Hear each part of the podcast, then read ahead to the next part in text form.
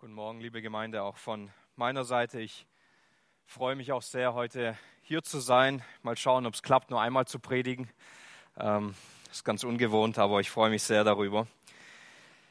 Wir möchten uns heute weiter mit dem Text begeben im Jakobusbrief. Ich möchte einmal diese Verse vorlesen, den Text aus Jakobus Kapitel 4, die Verse 6 bis 10. Er aber gibt größere Gnade. Deshalb spricht er, Gott widersteht den Hochmütigen, den Demütigen aber gibt er Gnade. Unterwerft euch nun Gott, widersteht dem Teufel und er wird von euch fliehen. Naht euch zu Gott und er wird sich zu euch nahen. Säubert die Hände, ihr Sünder, und reinigt die Herzen, ihr Wankelmütigen. Fühlt euer Elend, trauert und weint. Euer Lachen verwandle sich in Traurigkeit und eure Freude in Niedergeschlagenheit. Demütigt euch vor dem Herrn und er wird euch erhöhen. Amen. Lasst uns noch einmal zum Gebet aufstehen.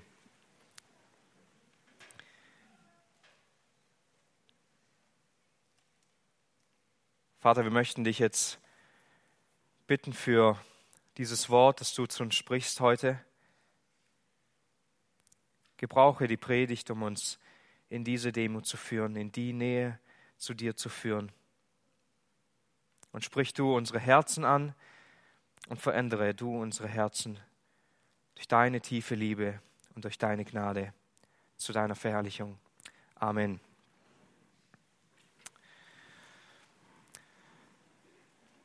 Wir möchten uns heute ansehen anhand von dieser Textstelle, wie wir durch sieben Schritte in die Nähe Gottes kommen können. Und wisst ihr, mit der Nähe Gottes ist es so, Du kannst ganz weit weg sein von einem Haus Gottes. Du kannst vielleicht sogar im Krieg in der Ukraine sein und du kannst dort Gott so nah sein. Du kannst ihn spüren, du kannst Gemeinschaft mit ihm haben, obwohl alles um dich herum im Krieg ist. Auf der anderen Seite kannst du hier sitzen, Gottes Wort aufgeschlagen haben, vielleicht sogar mitgesungen haben und du bist Gott ganz fern an einem bestimmten Ort zu sein oder eine bestimmte Sache zu tun, heißt nicht automatisch für uns, dass wir dadurch Gott nah sein können. Jakobus beschreibt in diesem Absatz, in dem wir uns gerade befinden, den hat er eingeleitet ab Kapitel 4, Vers 1, in einem durchlaufenden Gedanken, wie gefährlich die Weltlichkeit um uns herum ist, vor allem auch für uns Christen.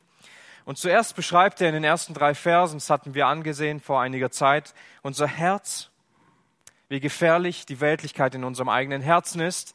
Anschließend beschreibt er in Vers 4 und 5, wie gefährlich die Liebe zur Welt ist und mit der Welt gemeinsame Sache zu machen. Und nun beschreibt er auch, wie gefährlich der Satan für uns ist, aber auch grundsätzlich die Sünde in uns selbst. Und eine große Gefahr dabei ist nun, dass der Christ manchmal gerne auf beiden Seiten lebt. Manchmal so lebt, als könnte er sich nicht entscheiden und Jakobus stellt sich gegen diese Ansicht und sagt, das geht nicht. Du kannst so nicht leben. Entweder bleibst du hart und stolz und hochmütig und dann wird Gott sich aber gegen dich stellen. Er wird sich dir in den Weg stellen. Oder du demütigst dich unter die Gnade Gottes. Klar, mit deinem ganzen Leben und er wird dir seine Gnade im Überfluss geben. Und genau diesen Weg will Jakobus uns heute aufzeigen und wir wollen uns mehr mit dieser Frage auseinandersetzen. Wie bekommen wir ein reines Herz vor Gott? Wie können wir mit einem reinen Herzen vor Gott leben, egal was um uns herum ist? Und wollen uns dabei diese sieben Schritte ansehen, die Jakobus uns nun heute zeigen will.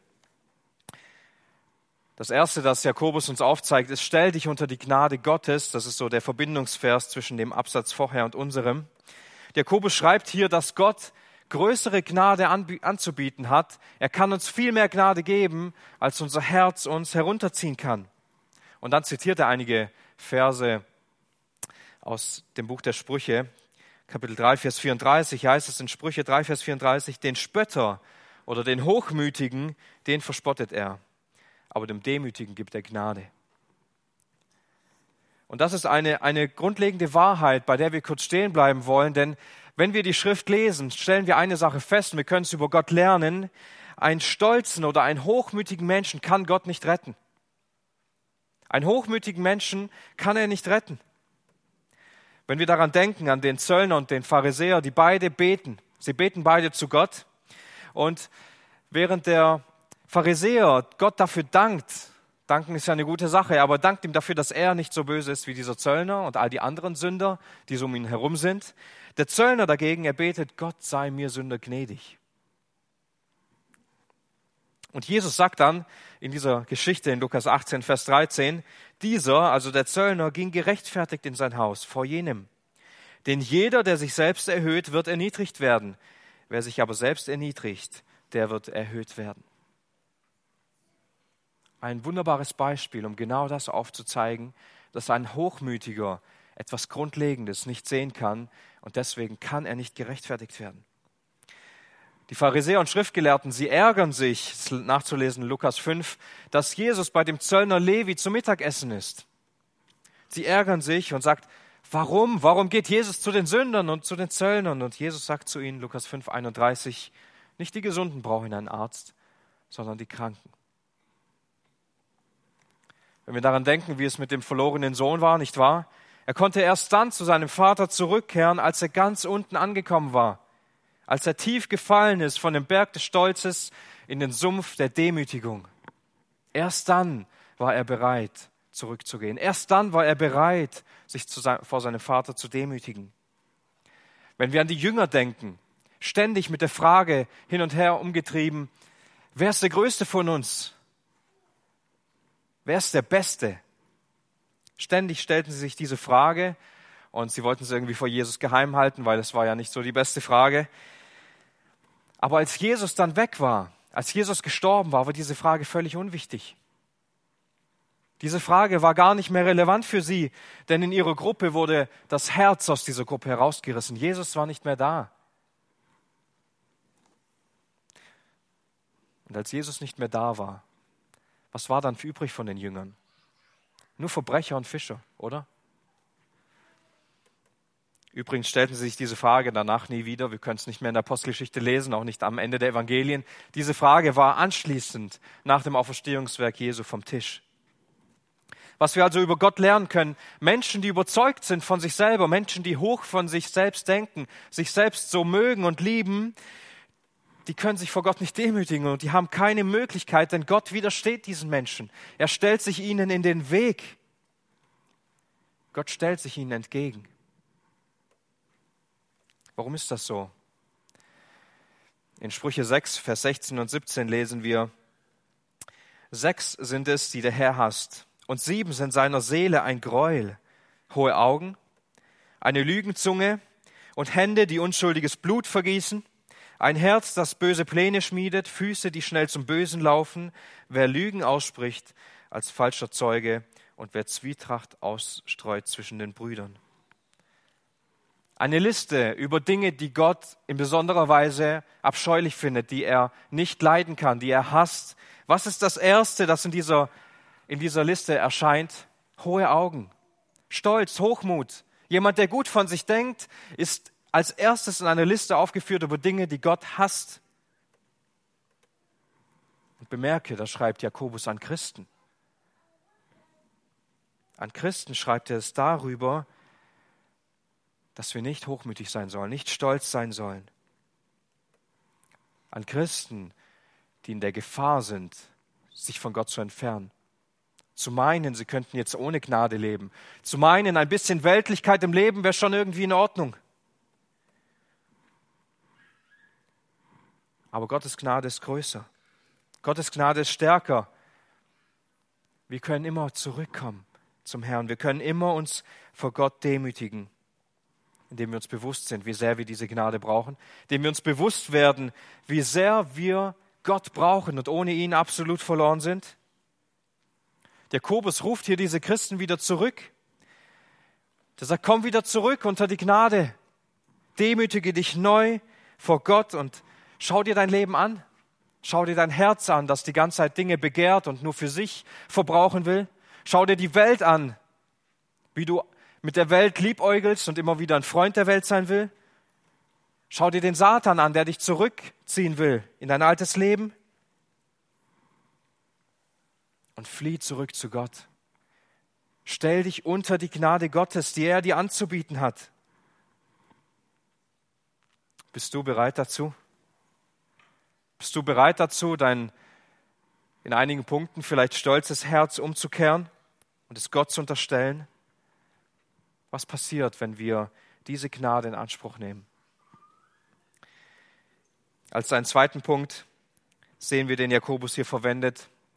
Zweitens, unterwirf dich Gott wenn wir uns unter die Gnade Gottes stellen, wie unter einen Regenschirm, dann kommt es hier noch mehr dazu, dass Jakobus sagt, unterwerf dich jetzt ganz Gott. Bleib unter ihm. Wörtlich bedeutet dieses Unterwerfen, wörtlich übersetzt, nimm deinen rechten Platz unter Gott ein. Stell dich in die Ordnung Gottes. Das ist ein militärischer Begriff, den wir hier haben. Und er, er zeigt auf, dass jemand unter jemandem dient. Wir unterstehen Gott und wir nehmen unseren Platz unter der Herrschaft Gottes ein. Man kann dieses Wort ähm, ja unter Unterordnung, auch Unterwerfung und Unterordnung ist eigentlich meistens dasselbe Wort, das die Schrift hier verwendet. Wir können es oft sehen an ganz vielen Aspekten. Jesus, er hat sich seinen Eltern unterordnet, er hat seinen Platz in der Familie eingenommen.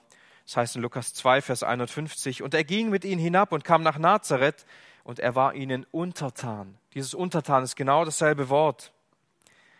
Es beschreibt, wie der Christ sich einem Staat unterordnen sollte, anhand von Römer 13.1. Jede Seele sei den Obrigkeiten, Gewalten untertan, ihnen unterstellt, sich hineingeordnet in die Ordnung. Ihr Frauen ordnet euch euren eigenen Männern unter als dem Herrn. Auch hier eine Unterordnung. Ihr Knechte, die Knechte ermahne, sich ihren eigenen Herren unterzuordnen. Und so können wir noch viele Punkte sehen, wo die Schrift genau dieses Prinzip beleuchtet, wie Unterordnung geschieht. Es gibt eine Ordnung, die meistens von Gott gewirkt ist, und wir sollen uns in diese Ordnung hineinstellen, vollständig und bewusst. Aber die wichtigste Unterordnung, die wichtigste Unterordnung, die es geben kann, ist, uns Gott zu unterordnen, uns Gott zu unterwerfen mit unserem ganzen Menschen. Denn was bringt es einer Ehefrau, sich ihrem Mann zu unterordnen,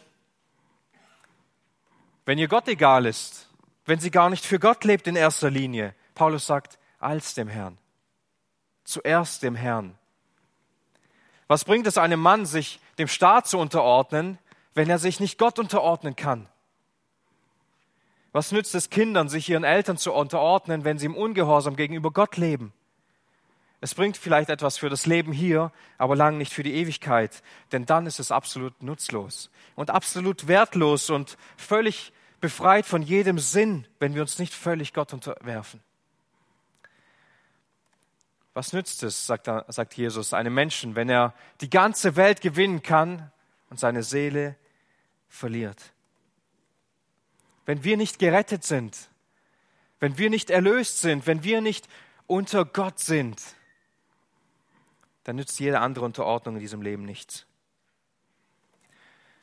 Und wisst ihr, das ist ein, ein ganz wichtiger Punkt. Unsere Beziehung zu Jesus sagt in erster Linie voraus, wie auch alle anderen Beziehungen in meinem Leben sein werden.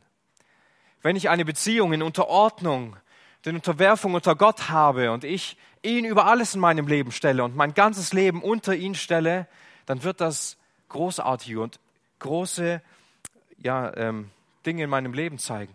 Wie gehe ich mit meiner Frau um? Wie gehe ich mit den Kindern um? Wie gehe ich auf der Arbeit mit Arbeitskollegen um? All das wird sichtbar werden. Aber die wichtigste und notwendigste Beziehung ist die, die wir zu Jesus haben.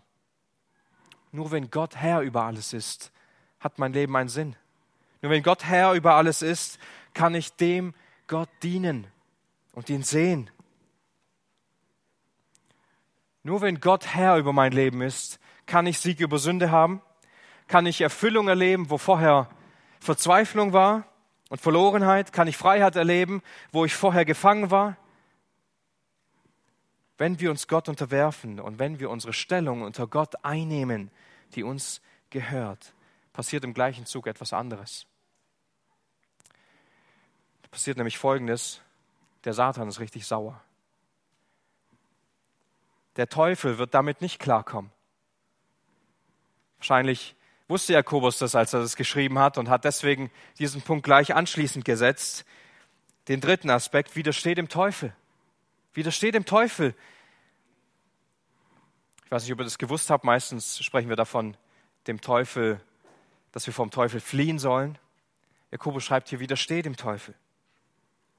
Er zeigt hier unsere Beziehung und unseren Wert gegenüber dem Satan selbst als wiedergeborene Christen, denn er ist jetzt nicht mehr unser Vater, der Teufel ist nicht mehr unser Vater, weil wir uns bekehrt haben, weil wir gerettet sind. Er hat keine Macht mehr über uns in dieser Form, denn wir sind von der Finsternis ins Licht gegangen, nicht wahr? Von der Verlorenheit in die Geborgenheit, vom Tod ins Leben. Und Jakobus zeigt uns hier über den Teufel zwei Dinge auf, die ganz wichtig sind, dass wir diese sehen. Erstens, du kannst, dich dem, du kannst dem Teufel nur widerstehen, wenn du dich völlig Gott unterworfen hast, wenn du dein ganzes Leben Gott untergestellt hast. Wenn wir diese Grundlage nicht in unserem Leben haben, dann haben wir kaum Möglichkeit, Sieg über Sünde zu erleben. Denn es ist nicht unsere Kraft. Es ist nicht unsere Kraft, die dem Satan widerstehen könnte. Nicht Menschenkraft, sondern Gottes Kraft bewirkt dies. Wir können diesen Kampf nur durch Gnade gewinnen. Nicht durch irgendeine Stärke, nicht durch irgendeine gute Argumentation. Nur die Kraft Gottes kann das bewirken. Jede menschliche Bemühung ist wertlos. Jedes eigene Kämpfen gegen den Satan wird nicht gelingen. Es wird nicht funktionieren. Das Zweite, das Jakobus sagt, ist, Satan wird nur dann fliehen, wo er Widerstand erfährt. Wenn der Satan kommt und er findet offene Türen vor, dann fühlt er sich herzlich willkommen. Er wird nicht gehen, er wird nicht umdrehen. Er kann nur dort fliehen. Und das sagt Jakobus. Widersteht ihm und er wird fliehen. Aber er kann nur dort fliehen, wo Widerstand ist, durch den Geist Gottes. Der Satan wird beschrieben im ersten Petrusbrief, Kapitel 5, Vers 8. Seid nüchtern und wacht. Euer Widersacher, der Teufel, geht umher wie ein brüllender Löwe und er sucht, er sucht, wen er verschlingen kann. Der Begriff, der Name Teufel bedeutet wörtlich übersetzt Verleumder, der Falschredner. Er, er redet falsche Dinge und er geht umher und sucht, wen, wem er irgendwelche falschen Dinge einflüstern kann, wem er irgendwelche Gedanken eingeben kann. Und er sucht, wen er irgendwie auf falsche Wege führen kann. Er geht umher sucht, wem er Lügen auftischen kann. Und wenn er dann einen Menschen gepackt hat, dann zerfetzt er ihn gerne, wie ein Löwe über seine Beute herfällt. Wenn wir an den Anfangsgedanken anknüpfen, Satan liebt stolze Menschen. Satan liebt Menschen, die gut von sich denken, die sich selbst gerne erhöhen, die vielleicht der Meinung sind, ich brauche doch die Gnade nicht jeden Tag, ich habe mich einmal bekehrt, ich kann auch so leben. Er liebt Menschen, die auf sich selbst einfach achten, die nicht auf Gott sehen. Wir müssen uns bewusst werden, wenn es um den Kampf unseres Herzens geht, wenn es darum geht, um unser Leben und von dort alles hinausgeht, versteht der Teufel keinen Spaß.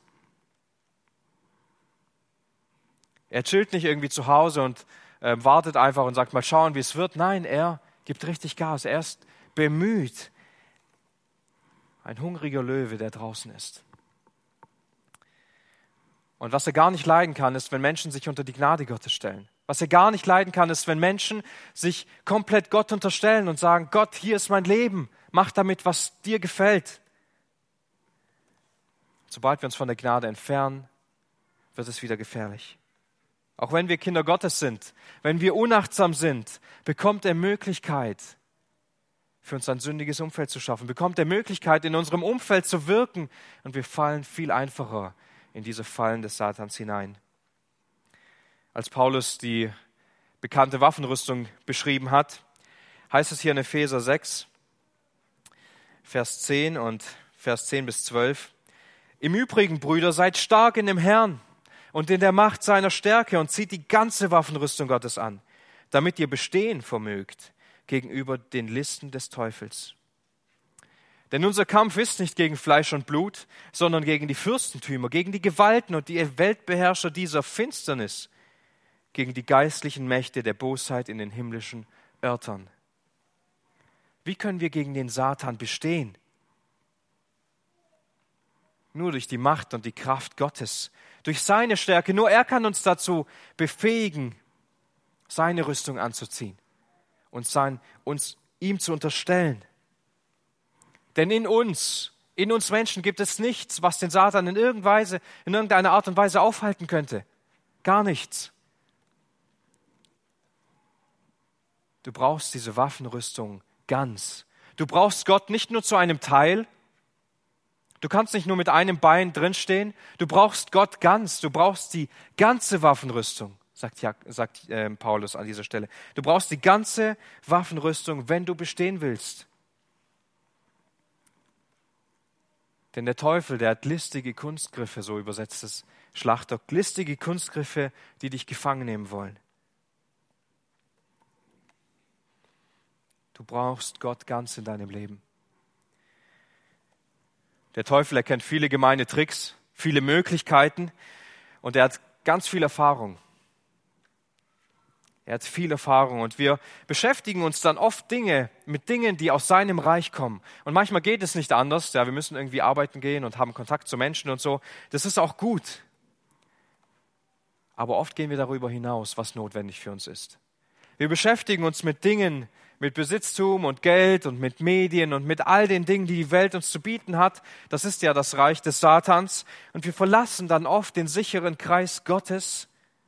Der Satan be bekommt Möglichkeiten in unserem Umfeld, uns anzugreifen. Wenn wir unser ganzes Leben aber Gott unterstellen, widerstehen wir genau in dieser Form dem Satan.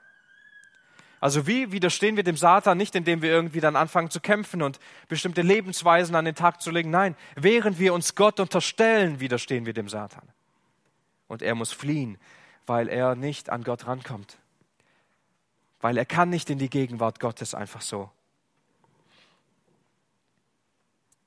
Nun, es gibt Momente im Leben, das kennen wir wahrscheinlich, wo wir es sehr stark spüren, nicht wahr? wenn wir bei einer Sünde, die vor der Tür lauert, jedes Mal nachgeben und sündigen, dann gewinnt der Satan einen, einen kleinen Raum in uns, eine kleine Möglichkeit, etwas zu tun. So sagt auch Paulus in, im Epheserbrief, gibt dem Teufel keinen Raum, gar keinen. Aber wenn wir jedes Mal der Sünde nachgeben, dann bekommt er einen kleinen Raum. Wir werden angreifbar. Und jedes Mal kommt diese Sünde und wir haben das Gefühl, wir können gar nicht anders, als jetzt einfach zu sündigen, als ob wir dem schutzlos ausgeliefert sind. Aber wenn wir uns in dieser Situation, die so gefährlich für uns ist, allein unter Gottes Wort stellen, nichts anderes mehr tun, als die Bibel zu lesen und zu beten, bis diese Versuchung weg ist. Wir unterstellen uns dann in dieser Situation Gott selbst, dann werden wir merken, wie der Satan auf einmal flieht, wie er weg muss, weil wir beten. Und wir beten laut, sodass er es hören kann. Der kommt wieder und wir tun wieder das Gleiche. Der kommt wieder und wir unterstellen uns wieder Gott und wir merken, umso öfter wir einer Sünde oder einer Versuchung widerstanden haben, umso mehr wird dieser Platz in unserem Leben mit Gott ausgefüllt. Der Satan bekommt keinen Platz darin. Und er verliert an Reiz, weil er sich nicht einnisten kann, weil er keine Eier hineinlegen kann widersteht dem Teufel und er wird von euch fliehen. Das ist ein Versprechen. Das ist ein Versprechen, das Gott gemacht hat. Ihr werdet diese schlimmen Anfechtungen, diese schlimmen Versuchungen nicht immer haben müssen. Sie werden kommen.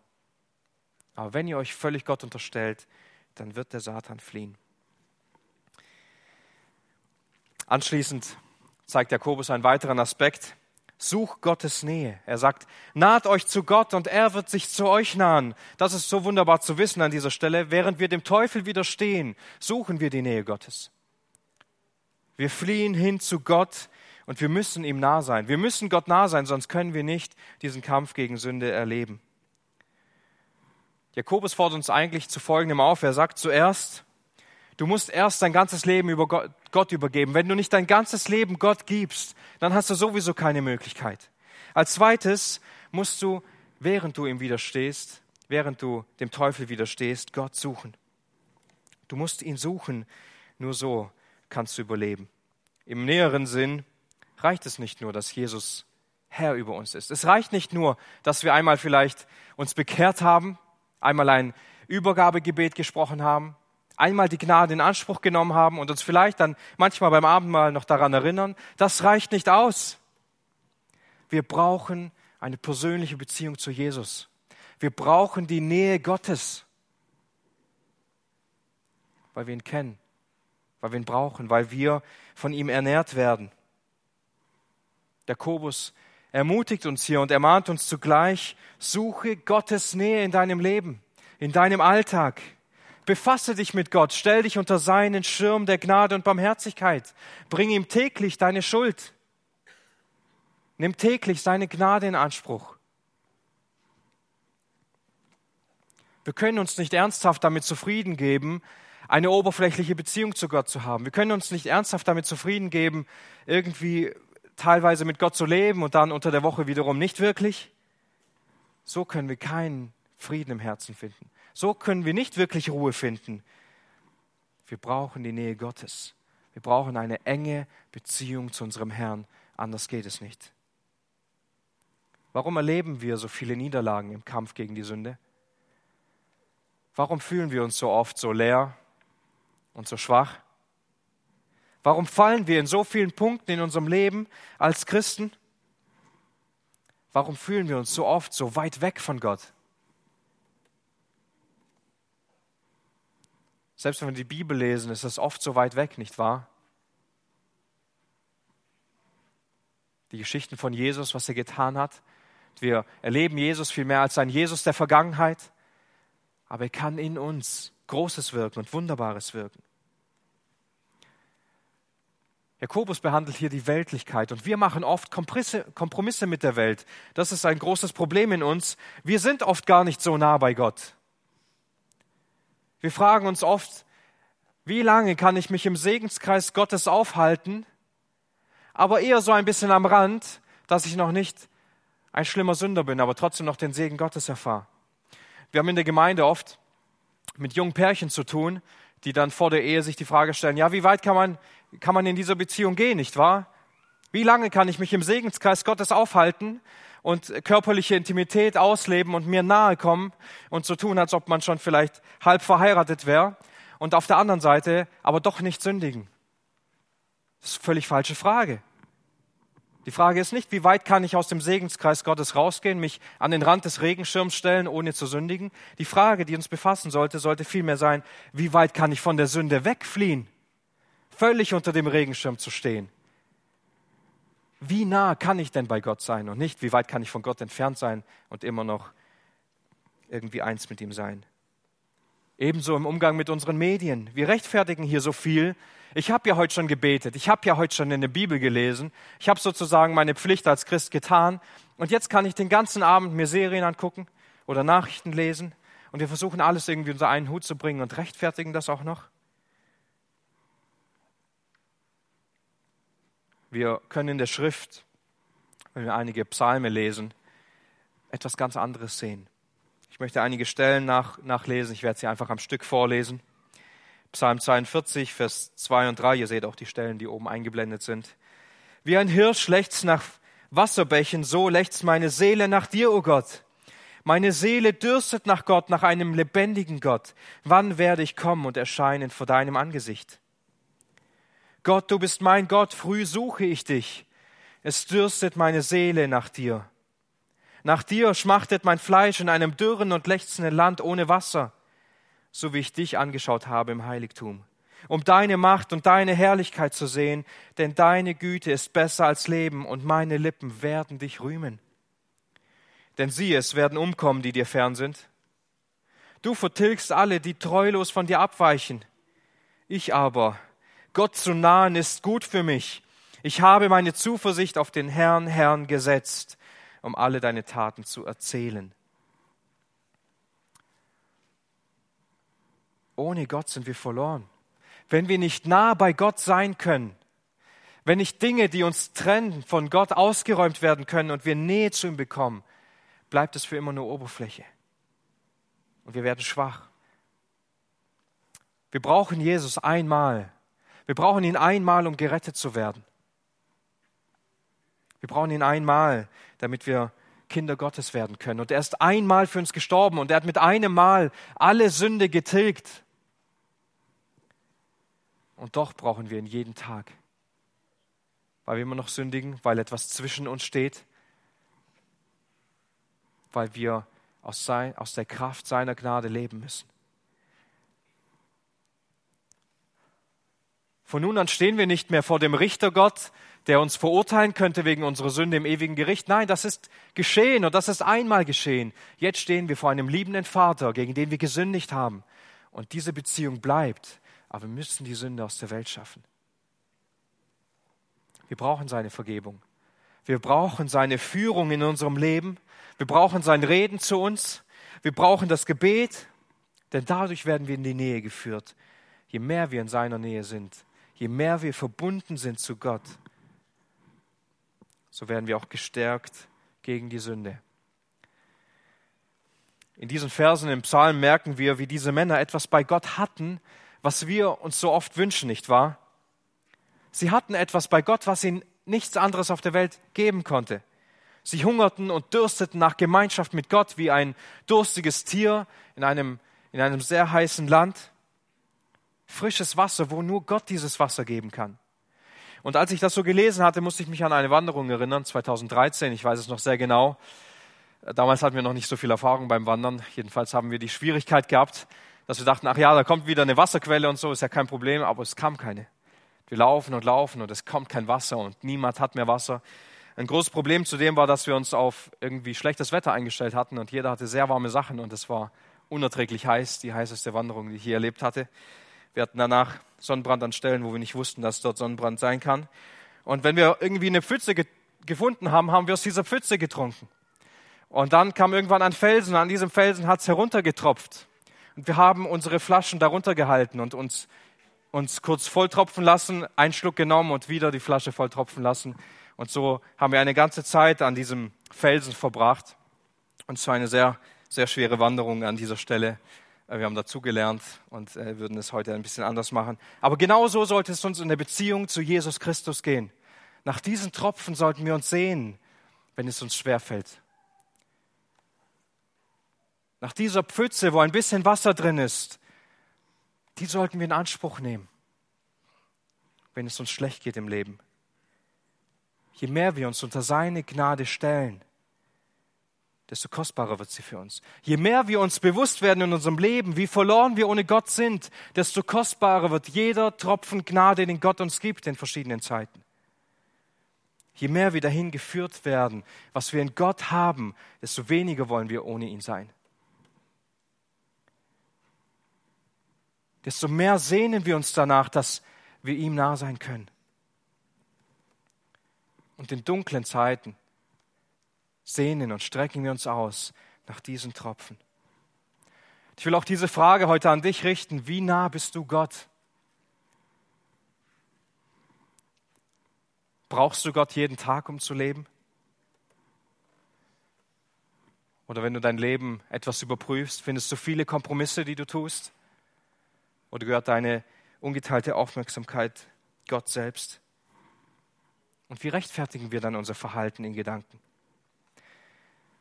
Schöne an diesem Vers ist, Jakobus zeigt uns hier ein Versprechen auf.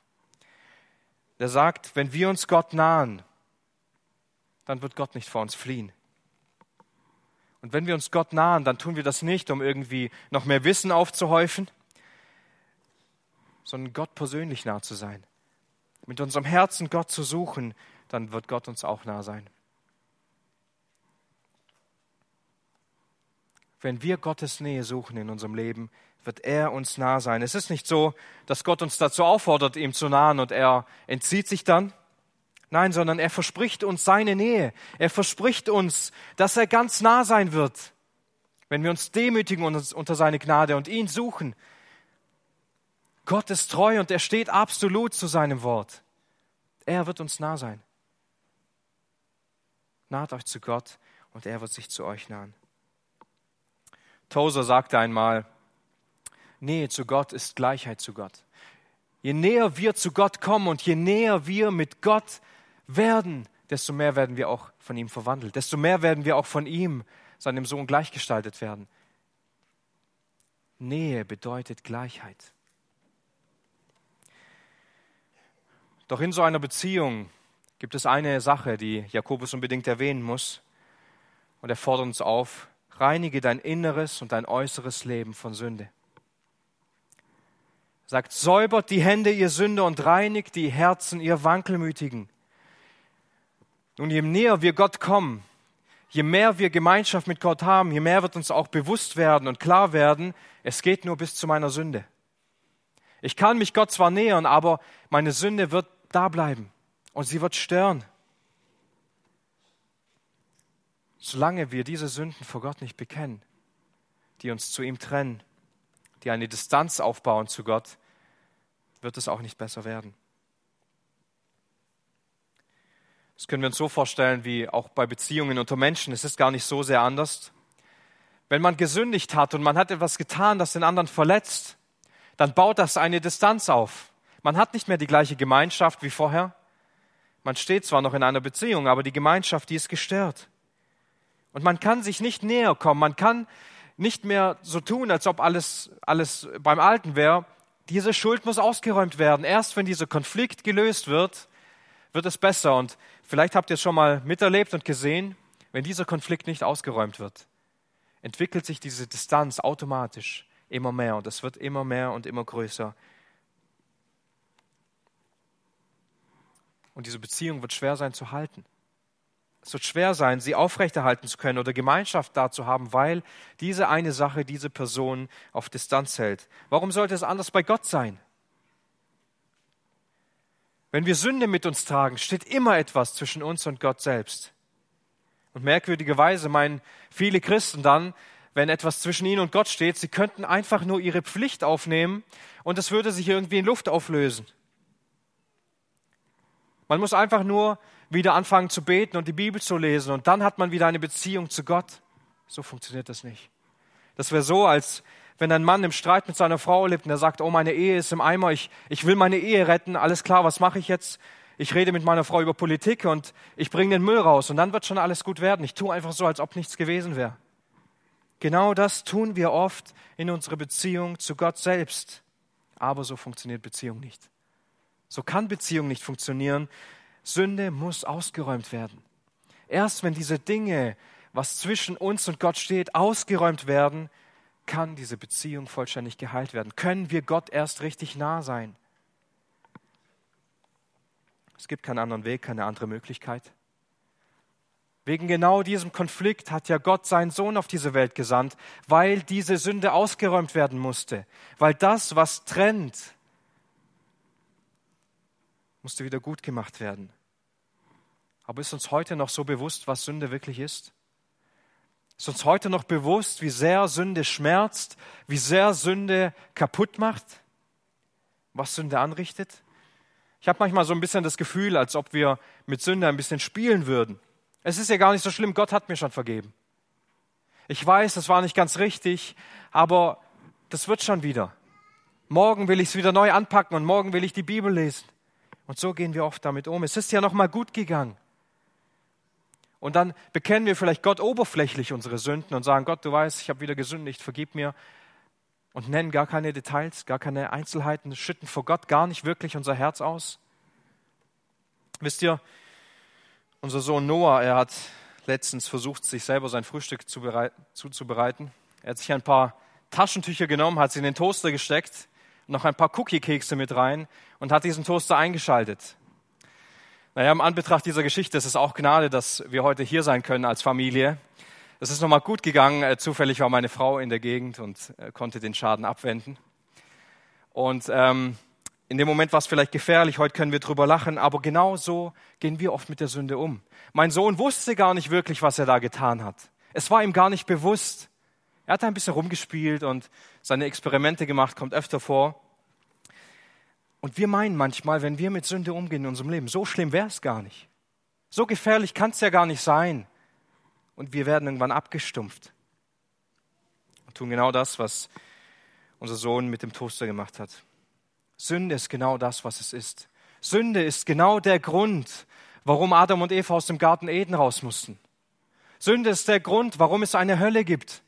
Sünde ist genau der Grund, warum Jesus seinen Vater verlassen musste und auf diese Welt gekommen ist. Es ist nicht weniger. Und wir dürfen die Sünde nicht einfach abschwächen. Und die Sünde, die ist vor uns.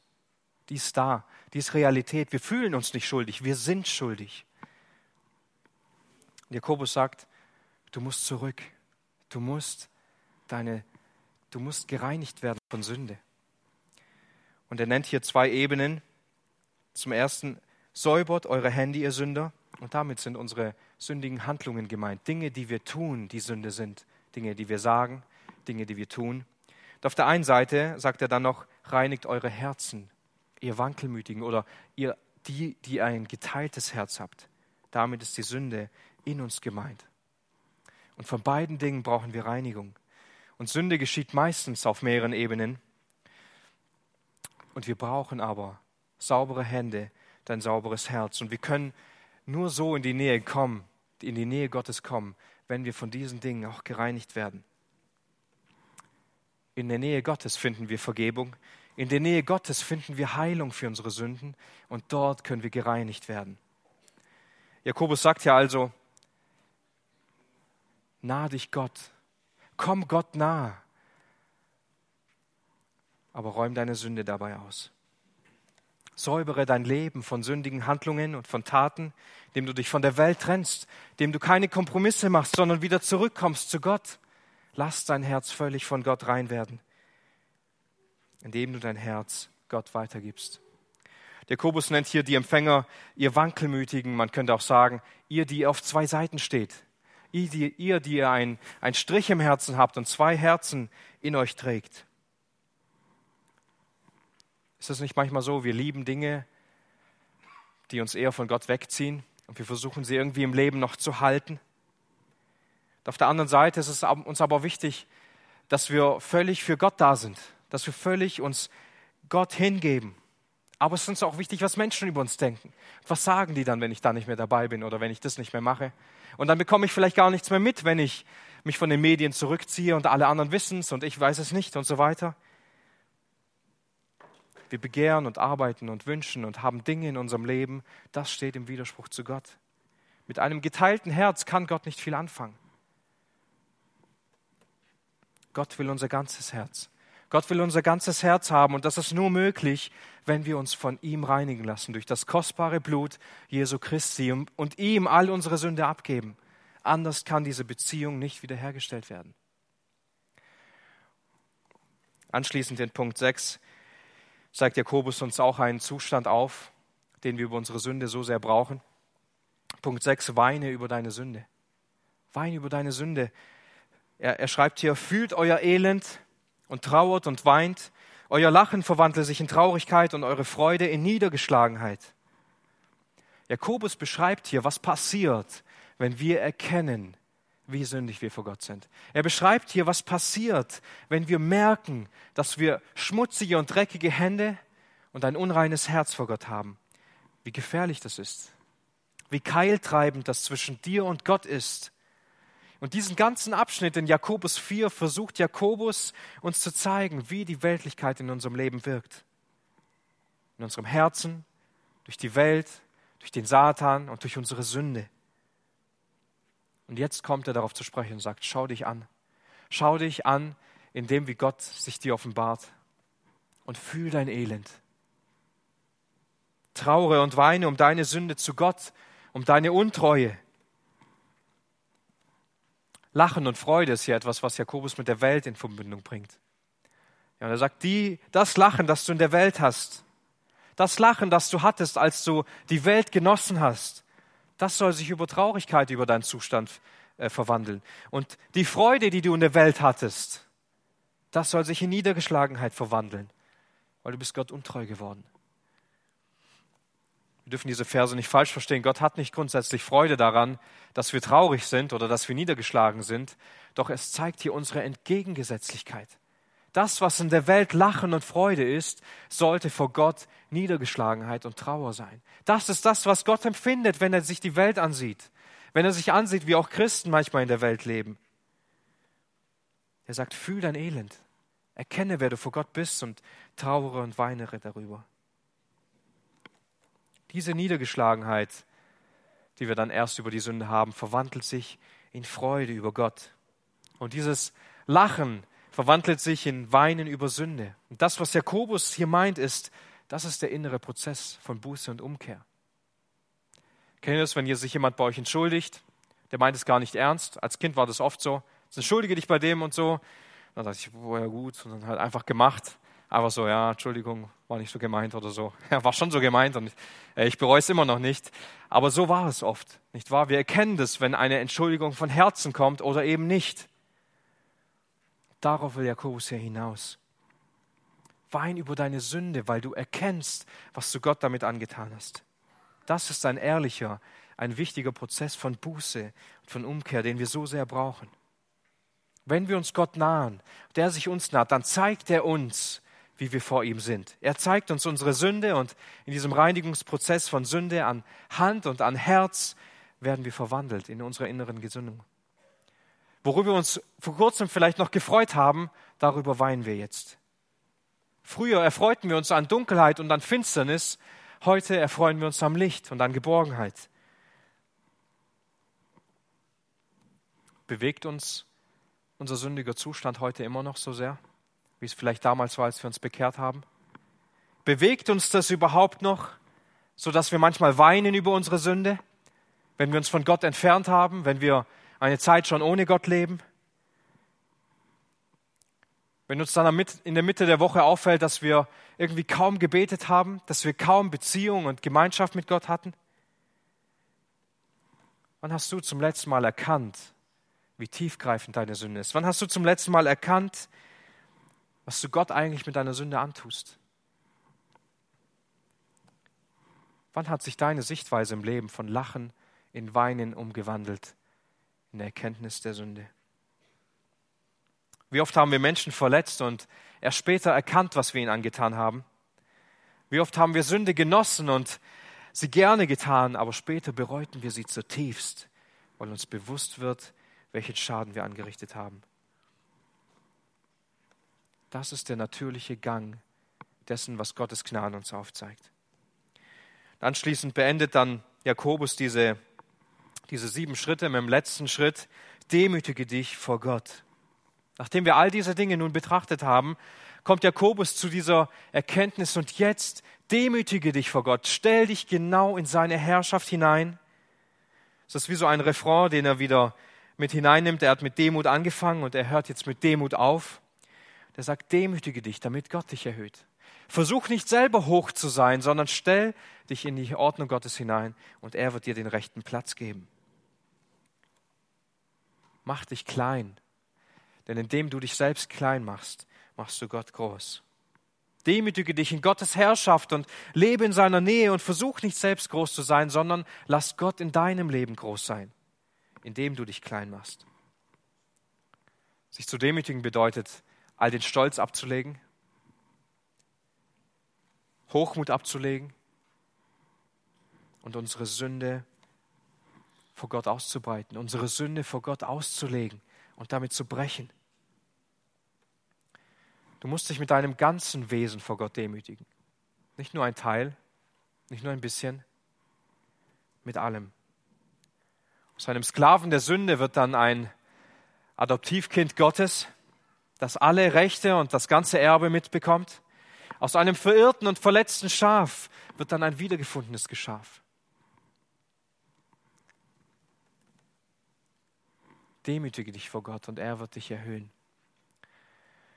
Manche Menschen, die beten auch darum, dass Gott sie demütigt, also etwas anders herum, kann ein sehr gefährliches Gebet sein. Soweit ich weiß, hat Hudson Taylor dieses Gebet auch gesprochen. Und dann musste seine Frau sterben und er hat es genau als Antwort Gottes auf dieses Gebet gesehen. Aber meistens sehen wir, was unsere Beziehung zu Gott stört, nicht wahr? Wir sehen, was da ist. Wir sehen, was uns hindert, ganz in der Nähe Gottes zu leben. Wir sehen, was noch in uns ist, was uns trennt. Darüber sollen wir uns demütigen. Darüber sollen wir uns unter Gott stellen und ihn Herr in unserem Leben sein lassen.